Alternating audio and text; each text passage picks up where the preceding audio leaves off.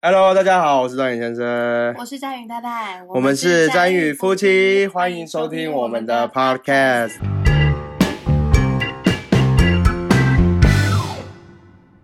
太太，嗯，我们上一集是不是跟大家聊了，如果长期去处罚孩子、打骂孩子，会给他带来什么样的影响，对不对？那今天我们来聊一点比较正向的一个议题，就是我们去了解为什么孩子会做出那些让我们想要去处罚他的行为呢？这个主题有正向吗？有啊，你不觉得这很正向吗？如果我们去了解他的行为，我们就不会想要去处罚他，对不对？那这样子，我们是不是就你快乐，孩子也快乐呢？这样是不是听起来就很正向呢？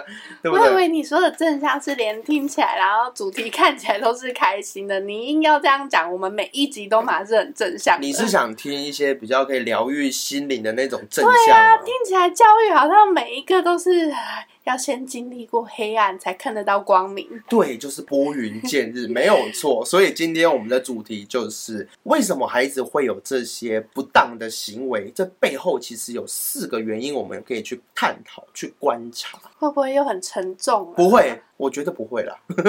好，那我们就先开始吧。首先，我们在进入这背后四个原因之前，我们要先去定义孩子的不当行为。你听到孩子的不当行为，你的想法是什么就是该打。啊？不是啦，我是说，我是说，他什么样的行为是不当的行为？讲不听，讲不听哦，这是你很气的。还有吗？还有什么行为是不当的行为？有关安全的，有关安全的，就是比如说马路上冲出去这种，是不是？这是不当行为。还有吗？尖叫，尖叫是个不当的行为。好，就是在不当的场合尖叫。不当的场合尖叫、嗯 o k 好。其实不当行为，我们仔细去分析，它大概就是两种定义。第一个就是像你刚刚讲的，他没有去思考。感觉怎么好像都没有在用大脑的感觉，像你说的安全嘛，明明很危险，但还要去做啊，好像就是欠缺思考、欠缺知识这种感觉。不适当的地点，没错，所以这就是第一个定义。那这也是大部分人认为孩子都是这个样，所以我应该要教育他，让他做出适当的行为，对不对？嗯我应该让他有丰富的知识，让他有丰富的技能。所以，我们这是我们作为父母的一个角色嘛。可是呢，来喽，这个可是很重要哦。不这样的行为后面还有第二点，这个是很多人忽略的。来喽。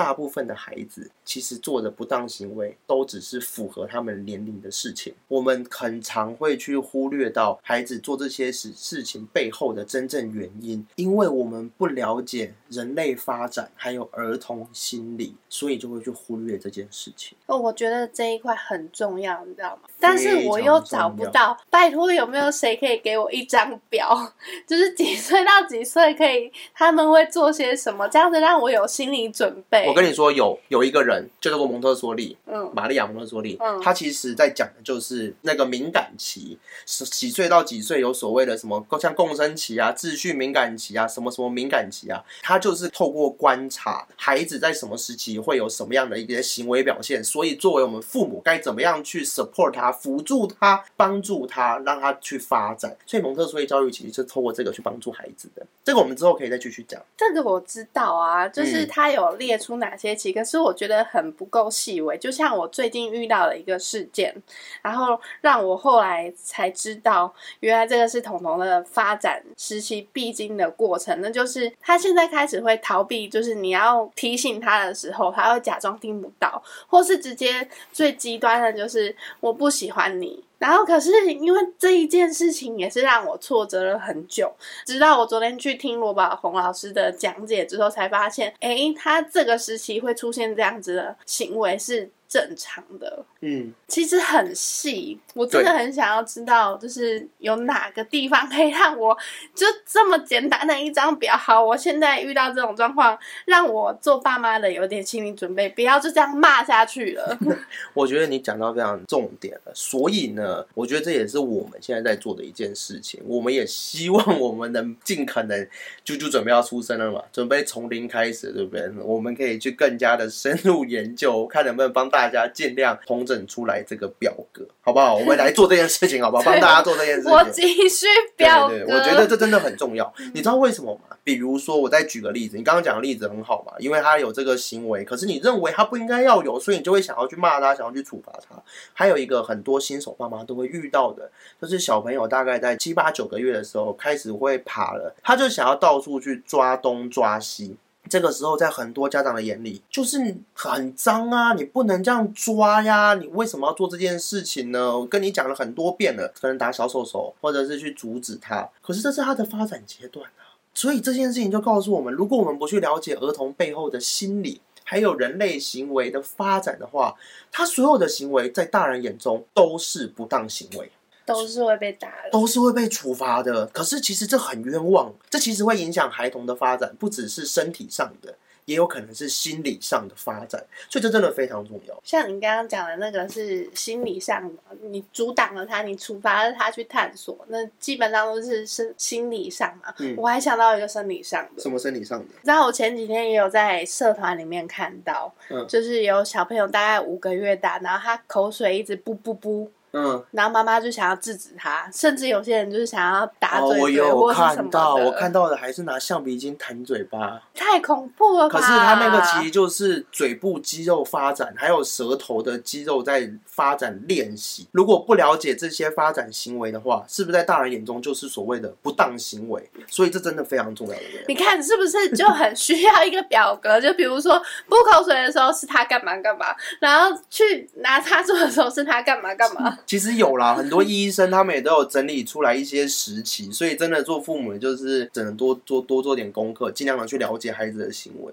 我觉得可以这样子，如果你不了解孩子做这个行为前，先不要处罚，先上网找找看有没有相关的一些文章，然后再决定。嗯，都没有。好，那他真的是调皮捣蛋，那我真的要处罚他。嗯，我觉得可以先做这件事情，至少不会去冤枉孩子。那我们刚刚讲的大部分都是新生儿嘛，我们现在讲大一点的孩子，就像彤彤这个时期，他开始已经有这些自我意识的时候，你认为他是不不守规矩嘛，对不对？或者是他可能会出现打人的行为、尖叫的行为，你也觉得很头痛，对不对？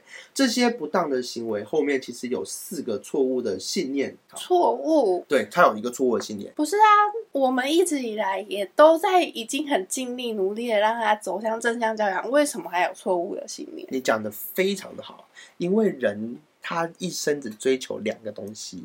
一个是归属感，一个是价值感。归属感其实就是连接感，与他人的连接。那像这个时期，彤彤最渴望连接的就是我们嘛。就是父母，对不对？那价值感就是我到底存在有没有意义？以他这个时期来讲，他存在这个家中，他有没有这个价值？他需不需要在这个家里？还有在学校，他在学校有没有价值？因为他现在有在学校社群。当他觉得我在这个家我是不被需要的，我觉得我做什么事情都被骂的时候，是不是就会开始怀疑？那我到底在这个家干嘛？我什么都不能做啊！我一直都被骂嘛，他就会觉得跟父母好像有距离感，很遥远。当他有这些事情产生的时候，他。就会有个错误的信念。好。我现在好像不被这个家需要了，那我到底该做些什么事情才可以被需要呢？等等等等一下，我觉得这个被大冤枉了。什么意思？我觉得彤彤得到的爱应该是已经满出来了。他做什么，我们小事情还睡前三件事都已经在鼓励他，让他的世界充满爱。他为什么会缺乏这个价值感？我真的是觉得他最近是硬要去做这些事情，然后来降低价值感。为什么然后降低价值感？为什么？因为就真的找到了他以前明明就不会做的那些事情，最近就一直做。那做了，我们就会念嘛。好，我知道你有这个怀疑是很正常。我我来先跟你讲哪四个错误的信念，你大概就会知道为什么他会做这件事情。第一个，你应该就很有感。第一个错误的信念就是。孩子会过度寻求关注，他希望得到你的注意。那当他觉得他被忽略的时候，他可能会不知道该怎么样用正确的方式吸引你的注意，所以他就会开始用一些错误的行为。这我就更不懂了啊！你说忽略我们家，说实在的，也只有他一个小孩，我还怕我们给他的关注太多嘞，哪里来的忽略？没有没有没有有有的时候，比如说像我们要工作，像我们在聊天，像你在做家事的时候，有的时候我们在车上聊天，他会用什么行为来阻止我们聊天？大叫，他会大叫，对不对？好，那大叫之后，他的他得到了什么？得到了我们的注意。所以你刚刚有提到嘛，孩子大叫，你觉得这是不当的行为？可是他这不当行为背后的用用意是什么？他要吸引我们的注意啊。可是他不知道该怎么用，他这个时候还不知道，其实叫爸爸妈妈，我们就会理他了。所以他选择大叫，得到我们注意之后，他自然就会觉得，哦，这是一个有效的方法。那我以后只要我想要爸爸妈妈的注意。我就用叫的，你懂吗？所以他会在这种情况下，他会有这个错误的行为。然后或者是比如说，你讲电话的时候一直叫啊，一直吵啊，这些行为都是寻求过度关注。今天的节目内容可能就只是稍微点到，我们未来会继续针对怎么样去判断这些不当的行为，以及有什么样的一个处理方式。我们今天就是先当做一个 opening 就对了。要是我就觉得这样子真的太慢了。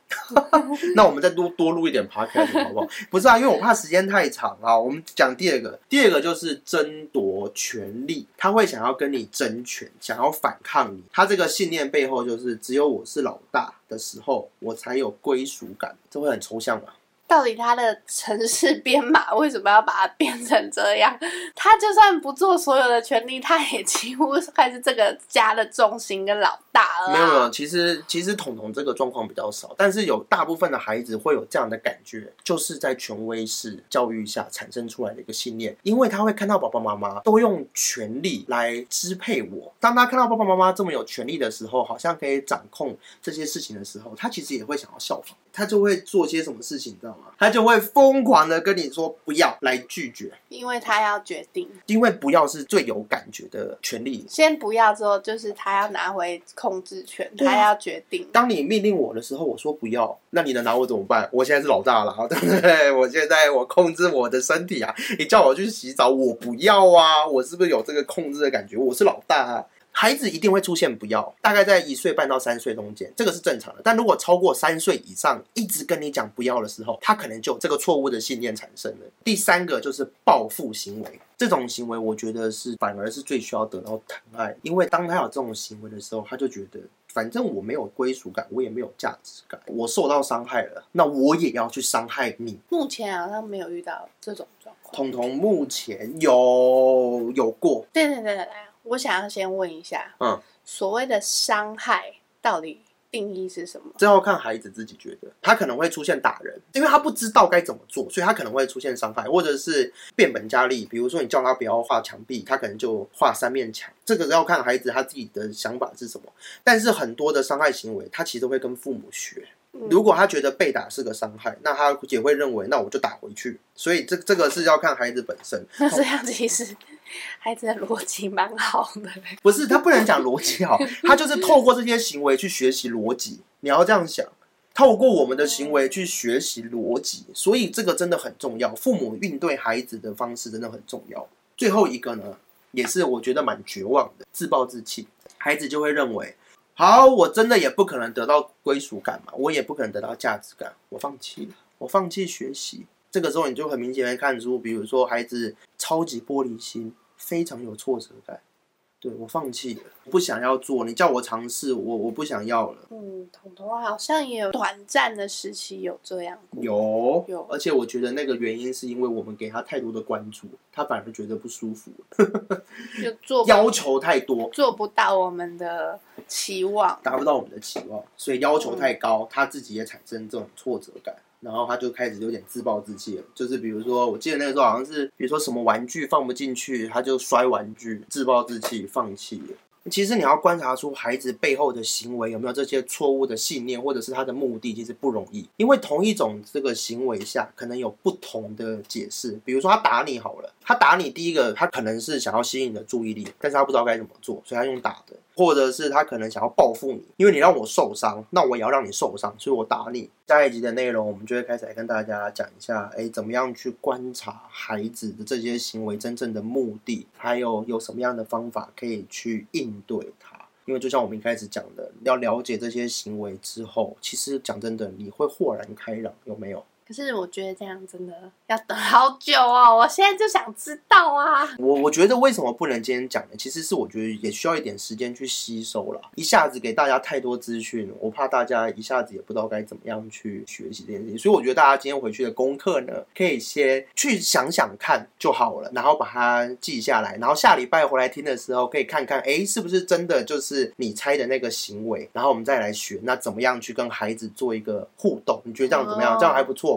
先练习观察，就是大重点，就是观察完，然后先停损自己的情绪。对，我觉得今天这集最重要就是让你马上会有一个观念，就是当孩子开始做这些行为的时候，你不会再有以往的。他就是捣蛋，他就是要惹我不爽。这个信念，你可以先停下来。哦，他有这个行为喽。詹宇夫妻有提到阿德勒里面这个四个这个状况，那我来想想看，他是不是有符合这些？你其实你在当你在想这些的时候，你的气可能就已经慢慢的消了。其实你只要不跟孩子产生冲突、产生对立去处罚他，他的不当行为其实肯定会慢慢减少。你越去冲突，越去跟他做一些处罚，他这些不当行为就会再出现了，因为你处罚。跟他发生冲突，就是削弱他的价值感跟脸归其实我觉得不止冲突，或是你觉得会不爽，就是比较激动的情绪，我也要跟很多爸妈说，我觉得当中的难过是必经的。你知道上次那个彤彤那样子逃避啊，然后不跟我选择不跟我沟通，或是说我不喜欢，我整个就是大哭欸，你知道吗？我觉得一定也有很多人就是遇到这种状况，所以真的先停损这些情绪，对孩子然后对自己都好。最后啦，送送给大家。大家一句话就是：孩子他不是出生来气你的，他背后的行为其实都有原因的，绝对不是来伤害你。他只是还不懂该怎么样用好的方式来跟爸妈相处，他也还在学习。所以